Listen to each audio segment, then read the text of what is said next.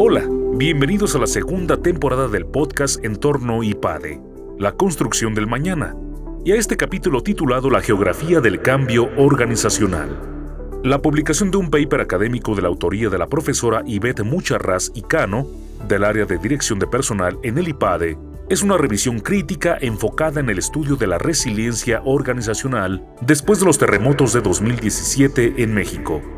Este tema regresa en el contexto actual de la pandemia y dio como resultado las siguientes conclusiones.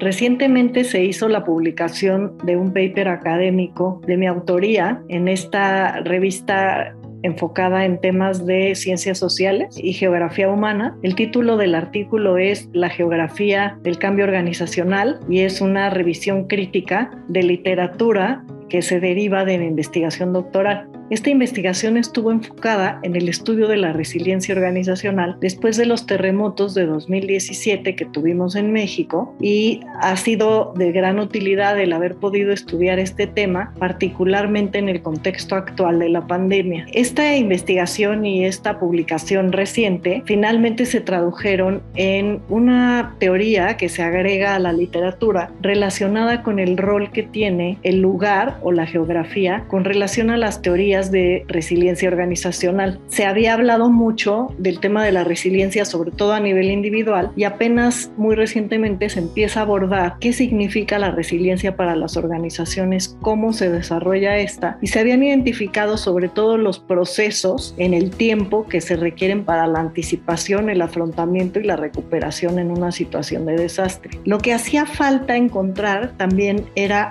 dónde se desarrolla esta resiliencia. Y al responder esta pregunta surge esta contribución para el artículo recientemente publicado, en donde precisamente traté yo de abordar cuál es esta característica con relación al lugar físico en el cual las organizaciones se ubican. Y con relación al tema del cambio, que es esta intersección que no se había abordado anteriormente, lo que quieren decir las teorías de transformación organizacional y el lugar físico qué rol juega. Y en este sentido, la teoría se refiere a tres principales componentes. Por un lado, la parte del sujeto o las personas que en este sentido, en una situación de desastre, sufren de esta pérdida del espacio físico en el que eh, están trabajando en este caso. La otra parte tiene que ver con la organización como tal y finalmente con el contexto a nivel tanto cultural como político como del propio país. Uno de los elementos fundamentales es, en esta parte de la organización, entender cómo significamos o cómo resignificamos el espacio.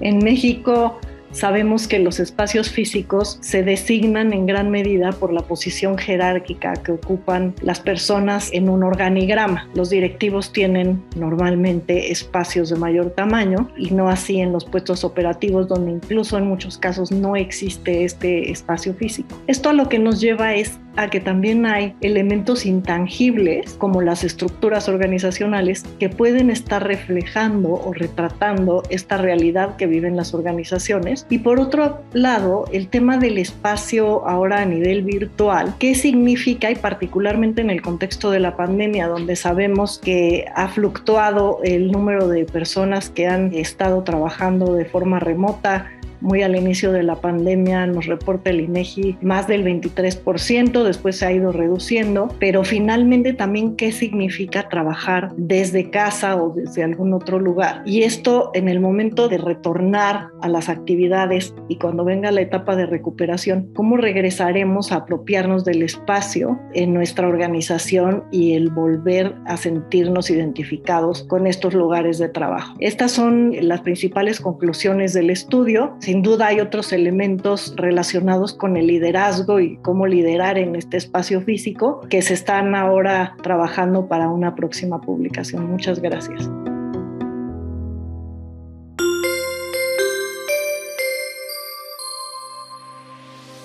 Suscríbete a nuestro canal de YouTube IPADE News Media y visita ipade.mx diagonal blog.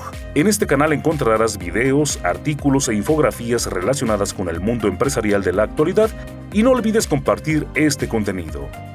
IPADE, The World Calls.